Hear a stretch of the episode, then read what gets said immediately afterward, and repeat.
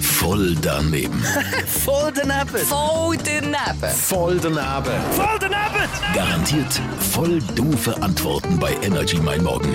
Präsentiert vom Arzmenig. Freizeit und Action pur mit spannenden Übernachtungen. Arzmenig.ch Wenn du wieder mal so richtig Schiss hast. Ja, Panik, Horrorfilm schaust Genau, oder so. ja, dann schweißbadend aufwachst, äh, nach dem Alter. Was haltest du von Leuten, die sogar im Schweiß baden? Äh, von diesen Leuten ekle ich mich.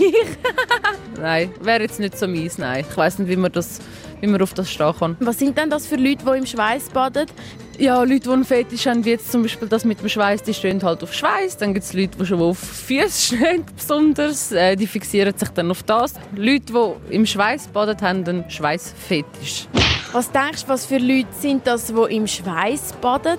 Leute, die neugierig sind, neues Zeugs ausprobieren wollen, Leute, die Beauty-Wahn sind oder neues Zeug ausprobieren wollen, denke ich mal. Was hat denn im Schweißbaden mit Beauty zu tun?